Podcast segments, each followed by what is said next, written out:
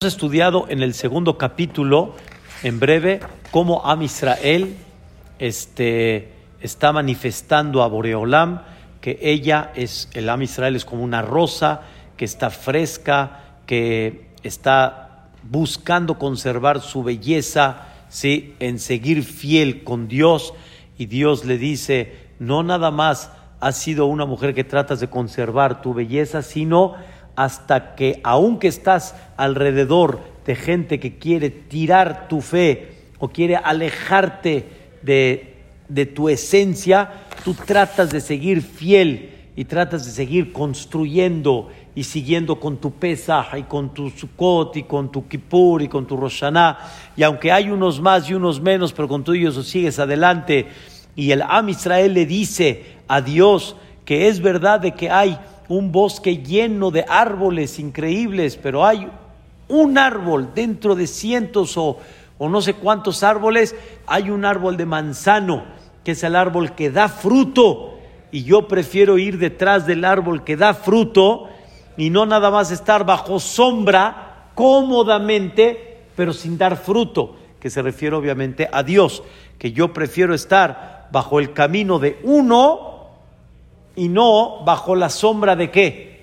De muchos que representa una comodidad. Y Am Israel manifiesta cómo Dios acercó al pueblo de Israel al concepto del vino que ya explicamos, que se refiere a la Torah, que es como el vino que alegra, que tranquiliza, que motiva, que inspira. Y mira todo lo que Dios hizo por mí. Y Dios y el pueblo de Israel le pide a Dios, por favor, ya quiero regresar de alguna manera a esa época. Hoy quiero, Besrat Hashem, continuar y entender algo muy importante. Es importante saber y leer los 40 años que el pueblo de Israel vivió en el desierto. O sea, sí, dentro de esos 40 años tuvieron 10 errores. Así dice la Torah, 10. ¿Y saben cuándo fueron esos 10 errores? Al principio. Pero los 38 años que se quedaron en el desierto, ya no hubo más. Acabó todo Abud. Ya. Los 10 errores fueron hasta la perashá de la semana pasada. Cora. Después ya, o sea, fueron 10 errores de la Am Israel hablando eh, cuando eh, pecados, pecados, sí, pecados, sí, y que probaron a Dios y que dudaron de Dios y que sí, muy duro. Pero sin embargo, era una generación realmente mucho más elevada a lo que se ve de los pecados que ellos cometieron. Entonces, Claro, la, la, consecuencia en sí, por ejemplo, la de los 40 años que ya no entraron a Eretz Israel. La de, fue, es uno de ellos. Hubieron, hubieron varios que hubo, por ejemplo, epidemia, como la que platicamos. Hubieron así detalles que, difícil, ¿no? Difícil. Pasaron de, pero sin embargo, esa época fue una época de oro. Escucha bien, Pepe, fue una época de oro. Una época, cuando yo digo de oro me refiero, no hubo una época que tenían un contacto tan directo con Dios como esa. Pero muy directa. Les habló. Muy directa. Habló con ellos, fue que fueron en los diez mandamientos. ¿Cómo puede decir usted que estaban en lo más gente muy, de muy alto nivel cuando ni siquiera así entendían? No, es que a, a, nivel superficial se ve como que ni así entendieron, pero realmente el punto del pecado de ellos fue un punto de pecado mucho más profundo, digamos, al que nosotros lo imaginamos como un pecado así de, terquedad, como que de no querer prestar atención. En el nivel en donde ellos estaban parados, el pecado fue grave, pero no fue el punto como nosotros lo estamos platicando. Voy a, voy a, voy a dar un pequeño ejemplo nada más.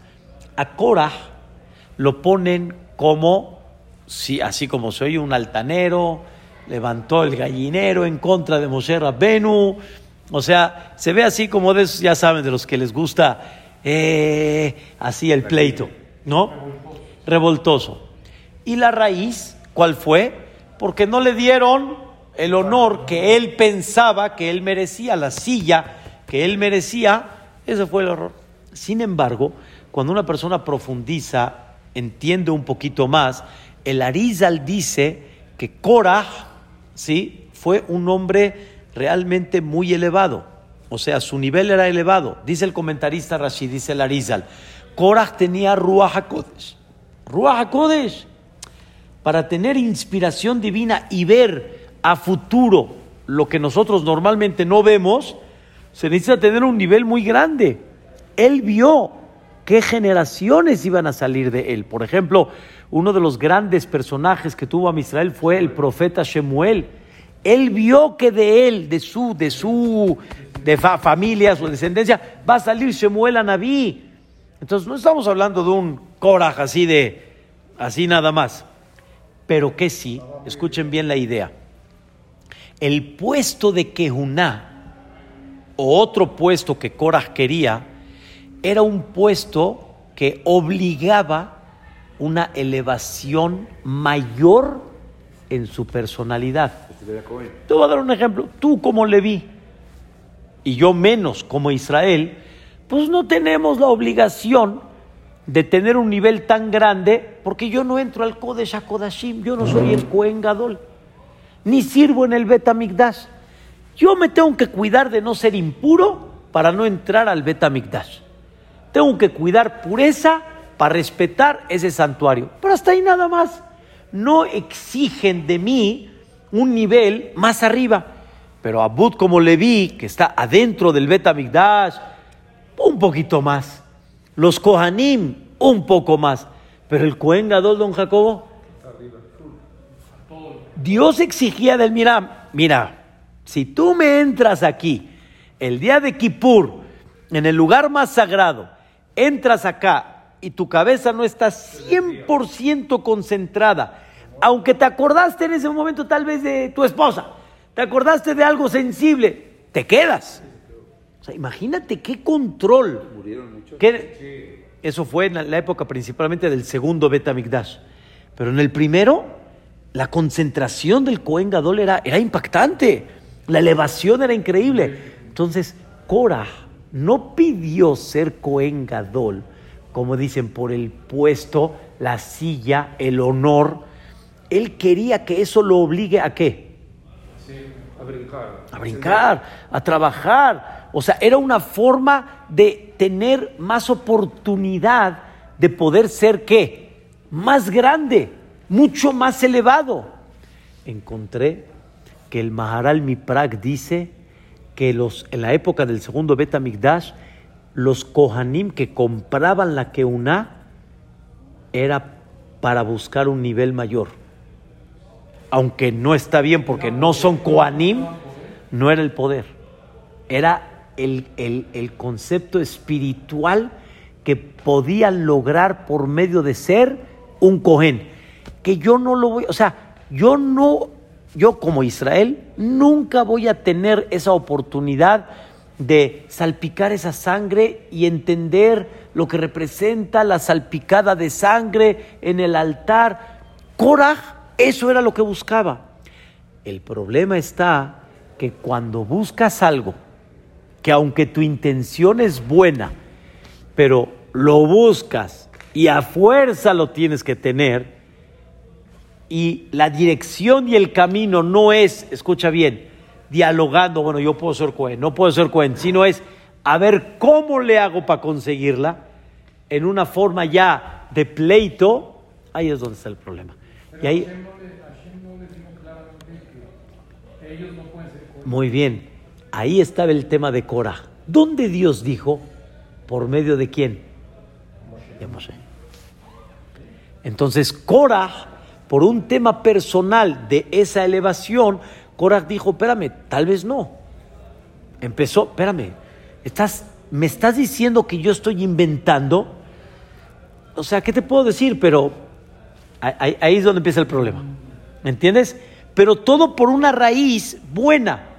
Acuérdate, Abud, del mismor Shirle Yom Shabbat. Toble Odot Ahí dice, en ese capítulo de Mismor Shirle Yom Shabbat, dice Tzadik, Katamar y Frah. En un futuro va a florecer un tzadik, catamar, como una palmera, con alto así. Agarra la última letra de cada palabra. Tzadik, ¿qué letra es? Kof. Katamar, Resh. Ifrah, Het, Korah. Dice la Riza, el, el, el Korah no, no, no era cualquiera. Y en un futuro, aunque se lo tragó la tierra y su pecado se consideró grave al nivel que él tenía, pero con todo y eso, Dios no lo, no lo tiene ahí fuera de lugar. En un futuro va a relucir. ¿Qué crees? Le dijo Moshe Rabbenu a Korah y a toda su congregación. Rablahem, ¿sabes qué es Rablahem? Ya, suficiente. Lo que les dio, lo que Dios les dio, suficiente. Es como si yo te digo a ti, oye, manito, no se te hace poco lo que tienes, se, te hace poco, perdón, lo que tienes. Eres Leví. Yo quisiera ser Leví. ¿Se te hace poco? Le dice Dios a Moshe. Escuchen qué interesante. Le dice Dios a Moshe, ¿cómo? ¿Les estás diciendo a los Leviim se les hace poco? O sea, ¿no estás entendiendo que ellos quieren qué? Subir, quieren elevar. ¿Estás escuchando? A un Leví que quiere elevarse más, le dices, basta. Diles, así Boreolam quiso. Pero le dices a él, basta. ¿Qué crees que pasó a Abu después de muchos años? Moshe Rabbeno empezó a rezar y a rezar y a rezar para entrar a dónde? A Eretz Israel. ¿Qué le dijo Dios? Rablach, suficiente, suficiente. Le dice Moshe Rabbeno, espérame, ¿por qué me dice suficiente? Tú así le dijiste a los, a los Leví, suficiente. ¿Cómo? ¿Por qué? ¿Se te hace poco todo lo que te he dado? Le dice Dios a Moshe, ¿se te hace poco? Le dice, no, no es por poco Dios, pero entrar en Israel es un nivel. Entrar en Israel es, es algo más arriba que el desierto.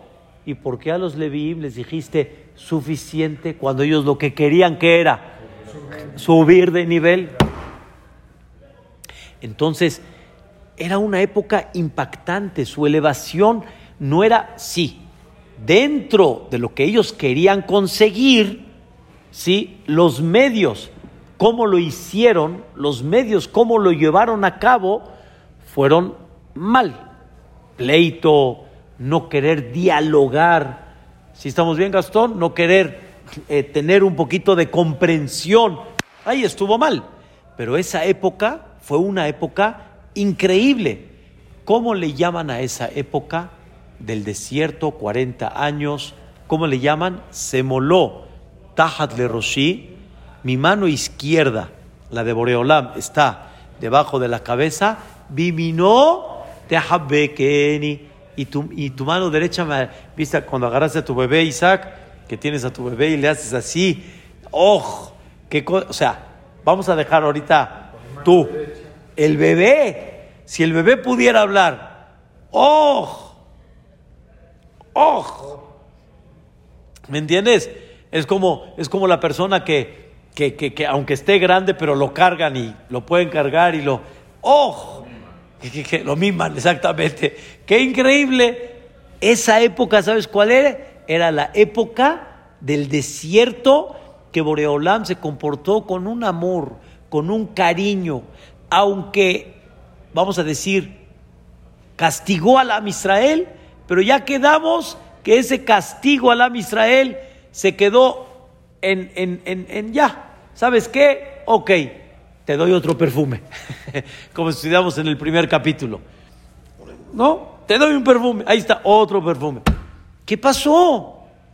Eso fue una época increíble. Número uno, me rodeó de cuatro, perdón, me rodeó de siete, de seis nubes celestiales. Me rodeó. Arriba, escuchen bien, arriba no hay hamsin, no hay sol. ¿Desierto? Hamsin, decimos hamsin en tipo en hebreo de, de, calor tremendo. Nada, no hay calor. Eso es Biminote Jabekeni. Ya no hay calor, estate tranquilo. El clima, ¿cómo está, don Jacobo? Primaveral, precioso, increíble. Dos, nadie los va a ver, están cubiertos completamente. No sé si, si han escuchado esto, cuando Am Israel estaba en el desierto, aún gente que pasaba no los veía. No los veía. O sea, Boreolam los tenía, como dicen, en una cajita protegida que ni el ojo diga, wow, tipo Ainara, así le llama el, el Zohar, Aina Bisha, el ojo como que, wow, todo un pueblo, ¿cómo se está manteniendo? ¿Cómo? Si yo veo a tres personas pasando por el desierto y digo, Haram, Hazid, no un pueblo entero en el desierto, ¿qué van a decir? ¿Cómo? ¿Qué van a comer? ¿Cómo están manteniendo? los tengo protegidos de Ainara. Tres, abajo. Tú has caminado en una playa. ¿Qué se siente? Piso caliente. Y, y, y, y, no, y no donde está mojadito. Donde no está mojadito, híjole, quieres como que correr, pero no hay un piso firme. no es plano. Sí, no es plano. Es muy difícil, Pepe, caminar. Una persona que pasó por el desierto por un tema me dice, usted no tiene idea qué es caminar en un desierto. Yo no sé si, o sea, pues se ve que es peor que una playa todavía, más abajo que una playa. O sea, todavía mucho más fuerte. Oreolam les puso una nube celestial a dónde? Abajo. Don Jacobo, abajo. No había piso desnivelado. El piso estaba riquísimo acolchonadito, no hay quemar, no hay quemar. Y aparte de eso, entonces estaban cubiertos arriba, abajo, no hay Ainara, y aparte de eso, ¿qué creen? Increíble. Todo el tiempo caminaban plano. Todo el tiempo caminaban plano. A donde iban ellos con el Ananea Cabot, ellos no conocían subir o bajar, porque en el desierto hay subes, bajas, hay desnivel, hay montañas, hay todo. No hay nada de eso. Todo el tiempo, ¿cómo, platicaban, cómo caminaban? Plano. Y según varias opiniones, ni eso. Eran las escaleras, no escaleras, el piso eléctrico. Que ni caminando. Como el del aeropuerto. Eso se llama Viminó Tehabekeni. Así como está acariciando la mamá Tehabekeni con la mano derecha, de la misma manera. ¿Sabes qué significa eso? ¿Sabes qué, qué, qué, qué cosa tan increíble? Y aparte de eso, ¿qué les faltaba? ¿Comida? Isaac? No. ¿Pero qué comida? El man. El man que no había necesidad de alguna manera de cocinarlo. O tenía sabor a lo que tú querías. Era el pan celestial había que hacer sus necesidades, tampoco hay cualquier persona que está de viaje o está en el centro y le agarra la mitad, a la histor, ¿a dónde va a encontrar ahorita un baño? ¿Qué es lo que va a hacer? ¿No? Y si estás de viaje, igual, que no te agarra ya la mitad, ¿qué vas a hacer? Entre paréntesis, hay un, eh, hay un, eh, un señor que viene acá, que él está discapacitado total, puede ser que lo hayan visto, no ve, no puede caminar, ¿sí? Y así está. Pero se da un valor por sí mismo increíble, increíble. O sea, él se viste, él, y tarda mucho tiempo. Entonces me dijo, o sea, nos dijo una vez, ustedes no saben qué significa para mí viajar. Y dijo, tengo que dejar de comer, no sé cuánto tiempo antes, para que no le agarre ganas en el avión y en el transcurso que está todo el tiempo que va, y porque si no, ¿cómo le va a hacer?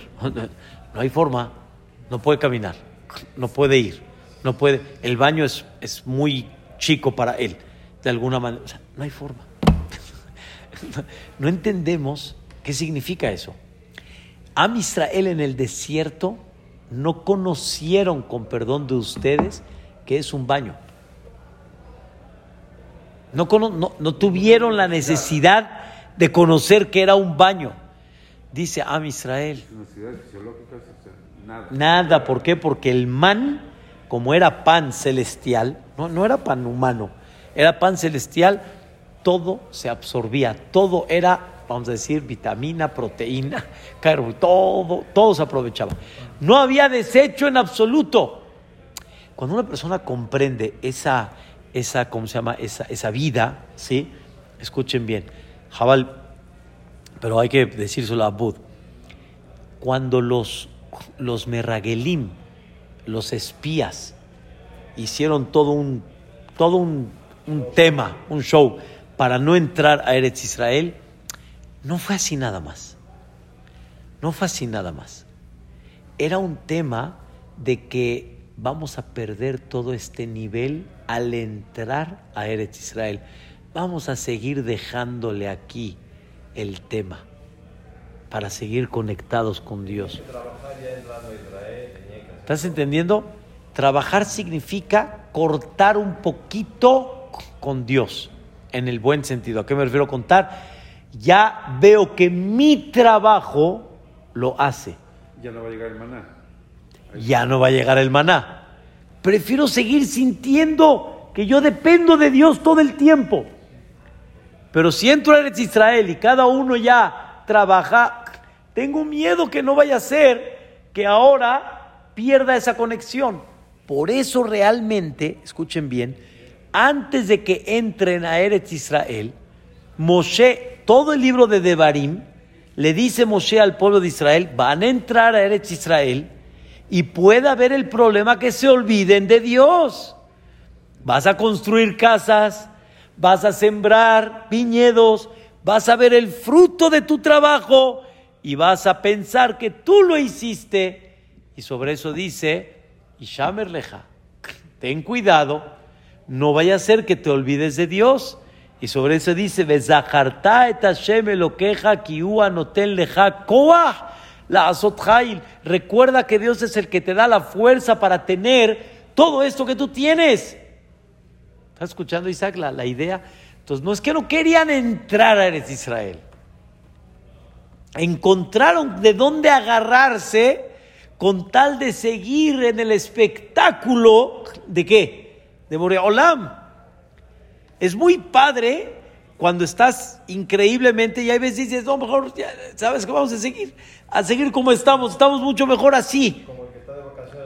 Eso, está feliz, está increíble, está... Sí, sí, estás muy cómodo, como el que no quiere entrar a la escuela, está muy cómodo, está increíble, pero aquí en el buen sentido, o sea, estaban ellos en un nivel donde dijeron, wow, qué increíble, mejor no vamos a entrar por eso mismo. Según esto, qué increíble. Entonces ya estamos entendiendo otro concepto. Am Israel en Shirat Shirim dice, Dios mío, ojalá que volvamos a regresar a este nivel de que se moló Tajat de Roshi, Bimino, Bekeni. La perashá de la semana destaca algo muy interesante. Escuchen qué cosa. ¿Qué hablamos ahorita? Los Ananea Kabod, ¿dónde protegieron don Jacobo? Arriba, abajo, alrededor. No había problema de mal clima, de lluvia, de piso, nada. Derechito, igual. Según opiniones, piso eléctrico. Ni, ni caminaban. El piso los llevaba. Increíble. Había algo más todavía. ¿Qué creen? El maná, ya lo estudiaba. Había algo más. No hay serpientes. No hay alacranes. No hay animales salvajes que comúnmente estaban qué?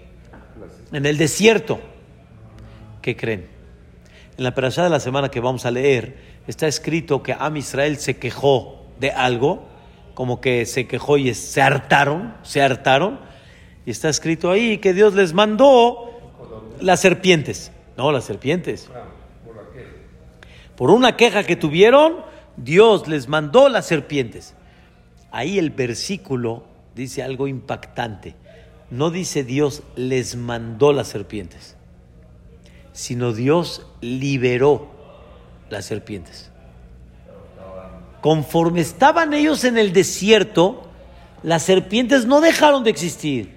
Los alacranes tampoco. Pero sin embargo, las nubes celestiales los protegían de qué? De las serpientes, de los alacranes. Y Dios cuando vio esa queja dijo, ¿qué? ¿Estás pensando que te quiero hacer un mal? ¿Qué hizo Dios? Liberó las serpientes. Le dijo a las nubes, deja de protegerlos, que entren las serpientes. Ya ni que se den cuenta de que te he protegido todo el tiempo. Todo el tiempo. ¿Cómo, cómo te quejas? Bueno, 40 años algo tenían que hacer. Pero, pero estamos entendiendo la, la- la- la idea, qué increíble. Como dijo don Jacobo, estamos estamos hablando de 40 años y, y al final, muy al final, Dios como que los hizo retroceder, como que los hizo cansar un poquito. Se quejaron, les mandó las serpientes. Dice, espérate, ¿no estás entendiendo de todo lo que te he protegido todos los años? Y hay una más que la conocía yo del Midrash. Yo pensé muchos años que Am Israel, ¿qué, al, ¿qué paisaje tenían, don Jacob? ¿Qué paisaje tenían? Estaban cubiertos Ananea Cabot. Pero ¿qué paisaje tenían? Paisaje de desierto. ¿Qué te puedo decir? O sea, cabañas, Am Israel, pueblo, ¿sí? ¿Qué paisaje tenían, Pepe? Están en un desierto, ¿no? Nunca, nunca lo había expresado de esta forma. ¿Qué paisaje tenían? Estaban cubiertos, pero a Israel estamos hablando que eran 3 millones de personas en total. Entonces, estamos hablando de una multitud. ¿Qué paisaje tenían? Pues nada. ¿Qué paisaje tenían? Nada. Dentro de Viminote Habekeni, me acariciabas, dice el, el Midrash, les preparaba Dios árboles frutales todo el tiempo. O sea, escuchen lo que dicen. ¿Para que comieran de ahí? No, ¿O para que los vieran a... hay, hay quien opina, pero principalmente era como un paisaje increíble. Ellos tenían, se me olvidó mencionar esto, ¿cómo se me olvidó? Y es parte de, de esto. Ellos tenían un tipo manantial que los acompañaba todo el tiempo. No les faltaba agua. ¿Cómo funcionaba Isaac esa agua? Así como el maná llegaba a la puerta de cada uno y tomaba cada uno su porción, igualmente también el manantial estaba como que en, en canales, canales, canales, Pepe. Y llegaba el agua a dónde? A cada uno. No tenían que ir. Al pozo. eh, el canal llegaba con ellos. Ese canal de agua que llegaba con ellos, ¿sí? Boreolam, por medio de ese canal, hacía florecer en el desierto árboles. Entonces, ¿qué paisaje tenían ellos? Como esos que van a los bosques así, Todo verdoso, oh, claro. verdoso, rico, increíble. Ni sentían que estaban en el desierto. Para nada, no nomás que estaban cubiertos. Si alguien les preguntaba a ellos, oye, ¿en qué estás? En los Alpes de Suiza. Aquí no hay desierto. No existía desierto. Ese era la grandeza que ellos tenían. Pero sí había bosques en ese tiempo. y- No, o, bo- Digo, o sea, bosques no, en, en- en- en el mundo. No digo yo en, Egipto. eso. Claro, claro, habían bosques.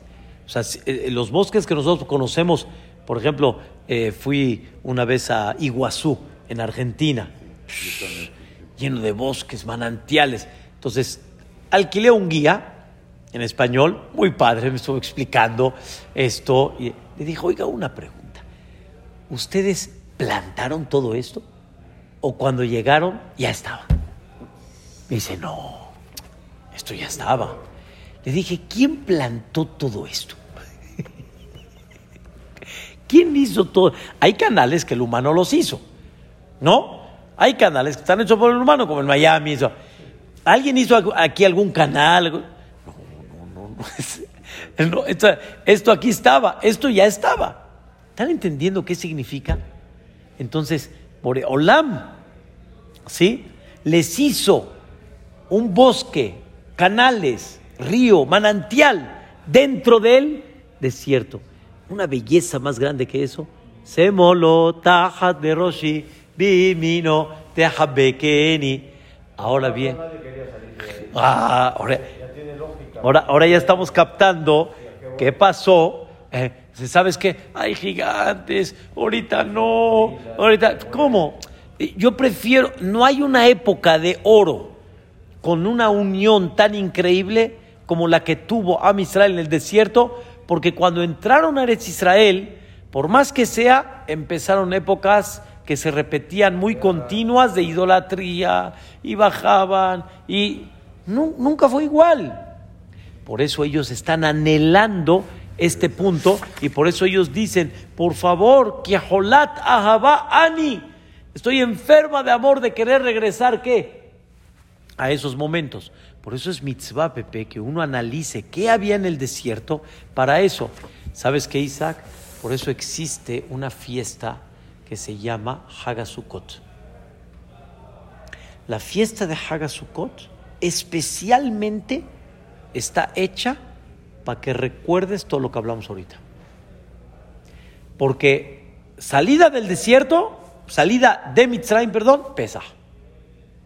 Pero toda esta belleza que pasaron en el desierto, ¿cuándo la recordamos? En Sukkot. La idea es, te sales de tu casa, te sales a una zona, digamos, no firme, no techada bien, ¿sí?